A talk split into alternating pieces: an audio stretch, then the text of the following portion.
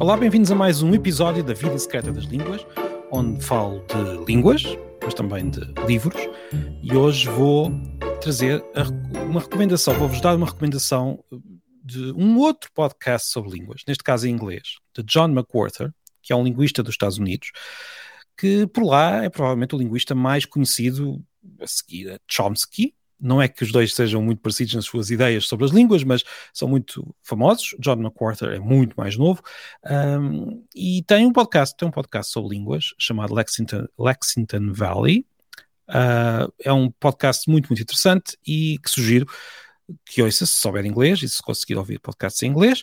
Uh, no último episódio, por exemplo, uh, todo o episódio foi a, ao volta do prefixo re, por exemplo, de record ou de record, que são duas coisas diferentes, mas que têm a mesma origem. Uh, deu origem, é uma palavra inglesa que deu origem, por exemplo, à nossa palavra um record, uh, no livro dos recordes. Uh, olha bem, o que ele descreve naquele episódio é muito interessante, muito mais do que aquilo que vou dizer aqui.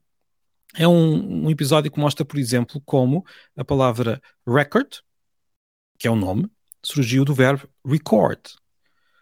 É algo que acontece muito em inglês. Em inglês, nós passamos muitas vezes de uh, verbos que têm a, a sílaba tónica no final, record, para nomes que têm a sílaba tónica mais para trás, record.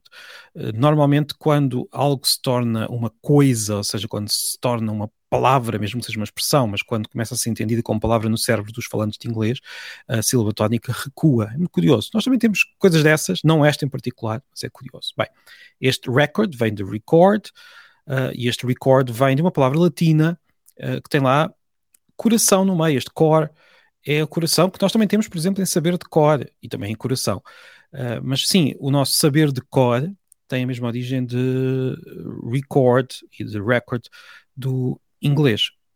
O episódio do podcast de John McWhorter é sobre o o prefixo re, não sobre esta palavra em particular, um prefixo que tem muitos significados diferentes, que vai mudando de significado de acordo com a palavra e com a época, uh, algo que acontece com muita frequência no, às várias peças da língua, uh, ao contrário do que possamos pensar, o significado de uma palavra muitas vezes não, não decorre da soma dos significados das várias partes que a compõem, mas sofre mutações muito, muito sérias ao longo do tempo. Bem, uh, este autor, John McWhorter, além de ter o um podcast, tem muitos livros, muitos livros, muito, muitos livros e muito interessantes. Um dos que eu posso sugerir é Our Magnificent Bastard Tongue, a nossa magnífica língua bastarda. É um livro sobre o inglês, sobre a história do inglês. Uh, que é contada de forma muito, muito, muito, muito interessante. Eu sei que isto parece algo banal dizer que é interessante, mas sim é interessante. Uh, vou deixar esta sugestão de um podcast, de um livro, mas já agora gostava também que reparasse nesta última palavra do título, tongue. Uh, a verdade é que, ao contrário do que por vezes nós pensamos, os falantes de inglês também usam o nome do órgão, da, da língua, órgão, para designar a língua enquanto idioma, tal como nós fazemos. no caso dos ingleses, o uso da palavra tongue é muito mais informal do que language, mas é perfeitamente aceitável. Uh, aliás, nós podemos pensar como é que os ingleses distinguem language, linguagem, de language, língua separada, língua, uma, uma língua em particular. Bem, uma das formas é usar tongue. Eles podem dizer coisas como human language flourishes in thousands of tongues. A linguagem humana vive em milhares de línguas.